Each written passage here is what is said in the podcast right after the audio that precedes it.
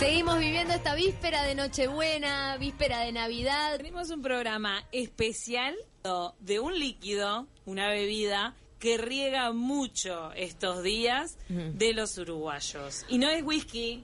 No es whisky, es bebida blanca igual. Bueno, ¿Es no sé si blanca? es blanca en este caso, pero lo importante es que en la previa de las fiestas les estamos dando la noticia de que existe una cerveza saludable. Y es desarrollada, fue desarrollada por dos uruguayos, jovencísimos ellos. Nos están acompañando, se llaman Felipe Burgos y Agustín Martínez. Son estudiantes de Ingeniería de Biotecnología de la Facultad ORT y desarrollaron una cerveza artesanal saludable que ganó un concurso internacional. Tremendo cogote. Buenos días a los dos, gracias por acompañarnos. Buenos días. Y gracias. felicitaciones antes que nada. Muchas gracias. ¿Cómo fue que dos estudiantes de ingeniería de biotecnología, no querría ser sus padres, se presentan a un concurso internacional y dice cuál es el invento, el descubrimiento? Con una cerveza artesanal saludable. Puede llegar a ser un gran aporte a la humanidad, de todas maneras. Claro que sí. Bueno, en realidad nosotros empezamos, eh, lo encontramos directamente en una, en- en una publicación de Instagram que yo un día por la tarde, no sé, yo sigo a Quilmes y sigo a la FNC, bueno, y me gusta eso. Intereses. Claro. y bueno, encontré este concurso que estaba más o menos lo organizaban ellos dos y tenías que presentar un video en un principio hablando de una cerveza que vos querías hacer, que le querías, o sea, te- tenía que ser saludable, eso estaba dentro de la consigna. Y bueno, y nosotros ideamos ahí una, una fórmula, un poco pro- pre-prototipo, no sé, una cosa muy primaria, para ese video. Y, y tal, después, o sea, la llevamos a cabo después en, en las etapas posteriores al concurso, ¿no? La base de esa cerveza es que tiene probióticos y es libre de gluten. Entonces, la idea es que los probióticos eh, tienen un efecto como positivo en la salud, ya sea antioxidante y otras características. Y el libre de gluten lo que le da es la posibilidad a- de aumentar el espectro, o sea, de la cantidad de gente que lo puede llegar a consumir. ¿Y los probióticos, dijiste? Sí. Eh, por ejemplo, ¿en qué alimentos se pueden encontrar? ¿En, ¿Por qué hacen tanto bien? Eh, por ejemplo, el yogur es el clásico ejemplo de, de probióticos y en realidad lo que hace es, son organismos vivos que llegan al intestino, colonizan, sobreviven ahí y ahí y desde ahí hacen algún efecto beneficioso, por O ejemplo, sea, mejorando que- la digestión, este, pro- dando propiedades antioxidantes, etcétera. Son esos que se dice que reconstituyen la flora intestinal cuando uno, por ejemplo, no sé, tuvo muchos días de, viste, de, De este, antibióticos, por ejemplo. antibióticos o de repente gastroenterocolitis y todo eso que te mandan estos probióticos. Así que consumiendo esta cerveza no es que tiene menos este, graduación alcohólica, sino que tiene estos probióticos y además es apta para celíacos porque es libre de gluten. Claro, nosotros enfocamos en eso, en que lo saludable viene por el lado de un, de un algo extra. O sea, si bien la gente va a tomar una cerveza igual, o sea, igual de rica, que va a tener la posibilidad de que sea a su vez saludable. Que sabemos en realidad que hay mucha gente que no consume o consume muy pocas cantidades por eso mismo. Entonces, un desafío es que tenga buen sabor, porque en realidad lo que va a hacer es que es menos pesada Eso. y que no provoca... No, en sí no va a ser menos pesada, sino que te va a mejorar en cuanto a después cómo te vas a sentir después de la cerveza. O sea, el- el- va a ser igual de igual, con iguales características que una cerveza que hoy encontrás, puedes encontrar en el mercado. O sea, que ustedes nos dicen que Camila y yo, si hubiésemos consumido esta cerveza, hoy nos sentiríamos mejor. Supuestamente consumimos una cerveza que no tiene gluten, pero... Pero no tenía probióticos. También es que de repente no hemos comido tanto antes. Puede Ese es otro, ser. otro detalle. Ustedes presentaron esta idea en Argentina, viajaron a Buenos Aires. Viajamos a Buenos Aires hace un mes y medio más o menos. Eh, primero para hacer una capacitación eh, para nosotros poder tipo desarrollar un poco mayor, mejor el- esta cerveza. Y después nosotros tuvimos un mes de tutorías con un tutor de que es un que no, o sea, algún referente en, en, en la- en- ¿En cerveza? en cerveza, ¿Es acá de Uruguay o de allá? eh, no, es de Argentina y incluso, o sea, él viaja porque es, eh, o sea, él inspecciona todas las plantas de la región. Entonces sabe un montón y nosotros aprendimos un montón también de él. Ah, mira qué bien. Entonces se pudieron formar además de presentar su idea. Claro, sí, en realidad aprendimos un montón. Este, este mes fue, nosotros siempre hablábamos, fue un, pro- un proceso en el que partimos de cero y ahora, o sea, sabemos muchísimo de cerveza. Me muero. Ah, Entonces ustedes van con el producto, pero a su vez también tuvieron que presentar una estrategia de comercialización. O sea que es un todo, es algo integral lo que se premia con este concurso internacional. Es un poco un todo. Ahí lo, lo- nosotros lo llamamos porque en este probiótico eh, produce un poco de antioxidantes. Y los antioxidantes, o sea, ayuda con un poco de las causas de, de- de la vejez, porque hay unas moléculas ahí que actúan los antioxidantes, que se llaman moléculas reactivas de oxígeno. Para, tampoco van a emular la cerveza al té verde. Claro. El té verde tiene pila de antioxidantes y que supuestamente te retrasa el envejecimiento. Incluso esta, este probiótico fue primeramente encontrado en eh, un té chino. Mira. En un té chino, el té rojo no.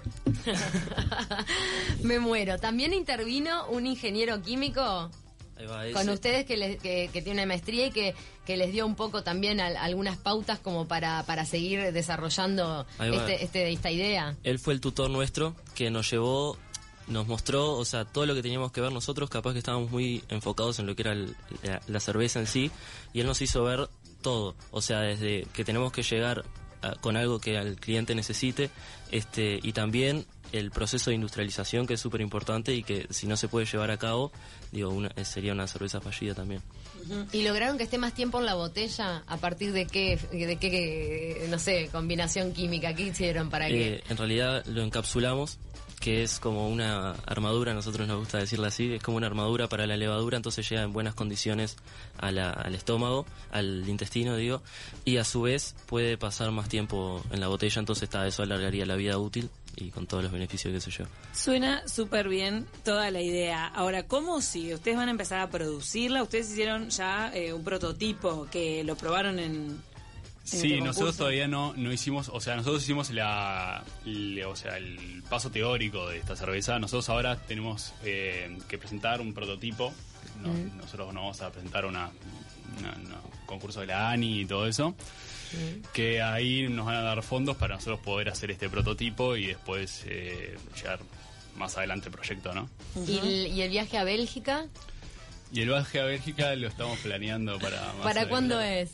Y vamos a ir en julio por ahí, pensamos. Este, Esto es parte del premio, ¿no? Claro, Parte el del pre- premio, sí. es eso, eh, ir a conocer la fábrica de Stella Artois, que debe ser un monstruo, este, y nosotros recopados, entonces está. Porque ustedes ya eran fan de la cerveza de Claro, antes, exacto. más allá de todo este desarrollo de este prototipo tan innovador, ¿no? Nosotros ya hacíamos cerveza artesanal hace un año y pico eh, para nosotros, para hobby, y bueno, eh, nos encantaba y bueno, por eso también nos inscribimos a este concurso, porque Salió ya la veníamos un oportunidad. poco en el mundo. Salió la oportunidad y no podíamos decir que no en realidad. ¿Cuántos tipos de cerveza hicieron tipo hobby? Bueno, y o sea, nosotros juntos cocinamos dos, ¿no? Eh, fue una IPA y, una Kolsch. Una Kolsch. Y ta, después yo, ven- yo venía de antes haciendo cerveza a escala un poco más chica, porque nosotros estamos haciendo de 100 litros, o sea, estamos haciendo bastante en realidad. Sí. ¿Cómo hicieron 100 litros? Pero para eso necesitas un equipamiento especial. Eh, necesitas ollas bastante grandes, sí. ya, como ya lo una venía olla. haciendo él, dice. Tenemos una, digamos, una micro cervecería como para nosotros. O sea, Ah, tiene una micro cervecería. sí. De Ah, sí está, porque yo no me hablar. cerraba el tema de la olla. Con este concurso ustedes conjugaron estudio y hobby, las Claro, dos cosas que exacto, venían ya presentes en su vida, ¿no? Exacto. Como estudiantes de ingeniería, de, de biotecnología, el hobby que ya tenían de hacer cerveza artesanal y bueno, logran crear esta cerveza saludable con estos conocimientos de, de- de biotecnología que tenían. Claro, además la carrera justamente eso, es como una tecnología de las fermentaciones y entre eso está la cerveza y como que fue todo un mix que está... pillo que Pero cuando se metieron en cuando se metieron en ingeniería de biotecnología, ¿ya se metieron pensando en cerveza? Pensé que no. No, no, en realidad no. Eh, yo ¿En qué pensaban? Dale. ¿Qué pensábamos? Hay- en realidad hay un montón de cosas para hacer. Yo sinceramente, este, esto es un algo que como yo empecé la, la carrera pensando en la posibilidad de curar el cáncer, por ejemplo, ¿entendés? Es, y terminamos haciendo una cerveza que no tiene nada que ver. Bueno, pero igual vas a ayudar a la gente. Me mata porque, claro, ambicioso. habla como. Empecé con Está este ideal bien. y al final ahora estoy haciendo una cerveza saludable, pero todo tiene un primer paso. O sea que para ustedes tampoco va a ser el gran desafío el poder llevar a la, a la existencia material este producto que existe en teoría hoy por hoy, porque ya hacen cerveza. No, claro, obviamente, evidentemente tenemos que, o sea, ajustar un montón de cosas y nuestra ser microcervecería, o sea, no es una, no es profesional ni, ni, ni que se le parezca, entonces tenemos que juntar un montón de cosas como para poder, o sea, que ese producto esté bien logrado, ¿no? Pero no son dos personas que nunca cocinaron cerveza y que tienen que ahora ponerse a ver cómo se hace en la realidad, sino que ya lo- ya tienen esa expertise y, y con ayuda de la ANI de repente como, como van a aplicar a los fondos sí pueden este, generar este prototipo. Y además la carrera en sí nos da una ayuda en lo que es el, el tema comercial, o sea, cómo llevarlo a cabo, cómo eh, buscar algo que le interese a la gente y a su vez eso también la, la escala industrial que también es una es una parte bastante importante de nuestra carrera entonces está como que tenemos bastantes herramientas creemos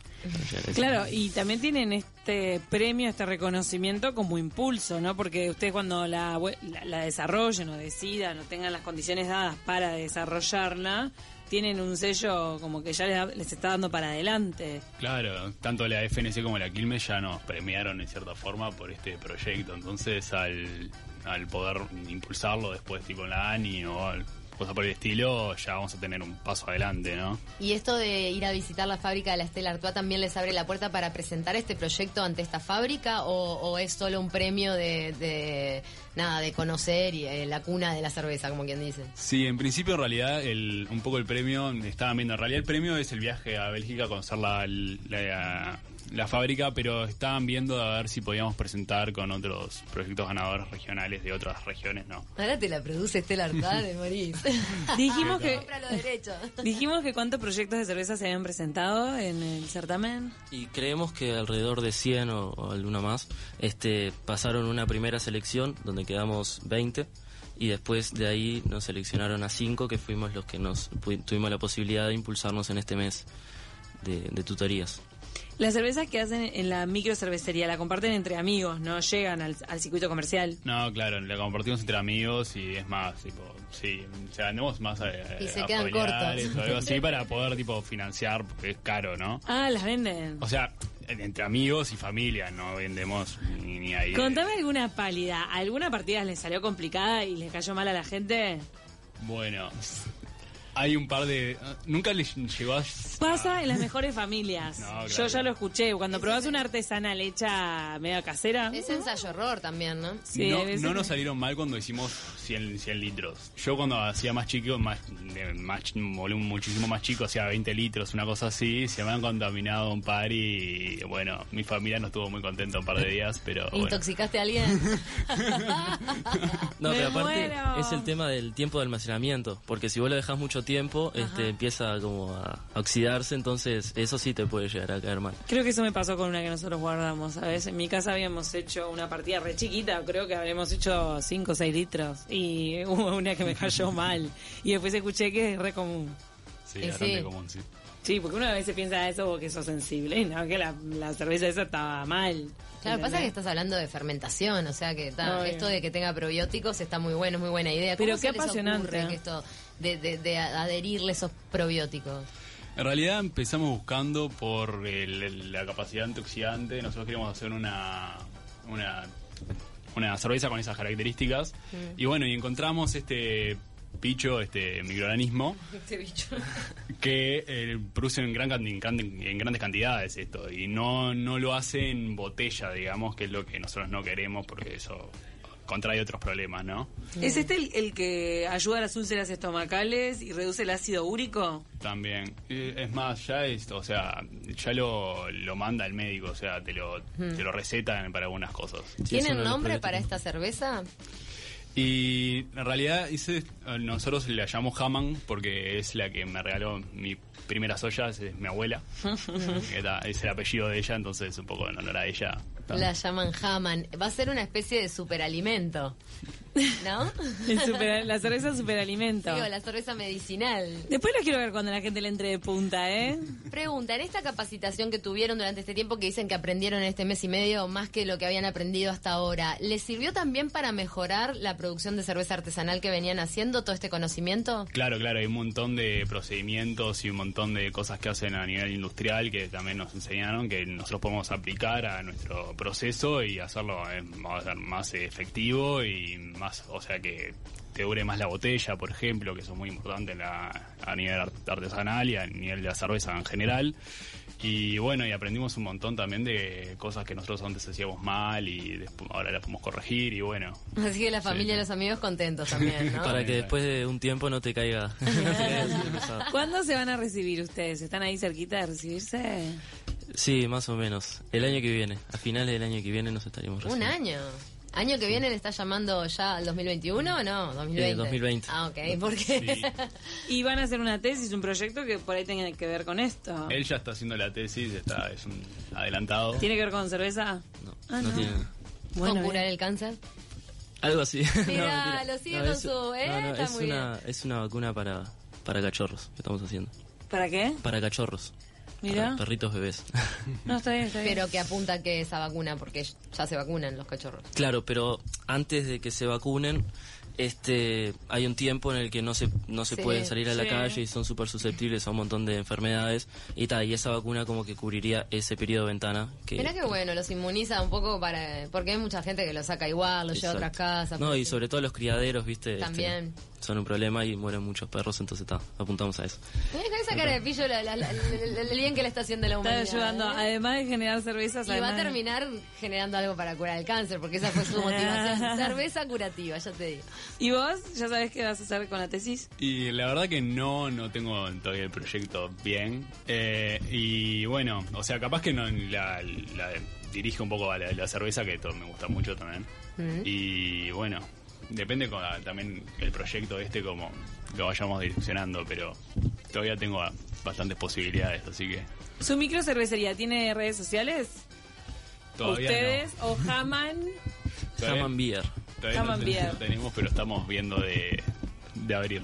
Bueno, entonces hay que estar atentos, porque en cualquier momento aparecen en redes sociales y seguramente vamos a tener noticias de este nuevo desarrollo para la cerveza. Seguramente la, la- la vamos a ver comercializada a este, a este gran invento. Muchísimas gracias a los dos, Felipe Burgos y Agustín Martínez, por habernos acompañado. Por lo pronto, la, la mente de ellos está en Bélgica ahora, ¿no?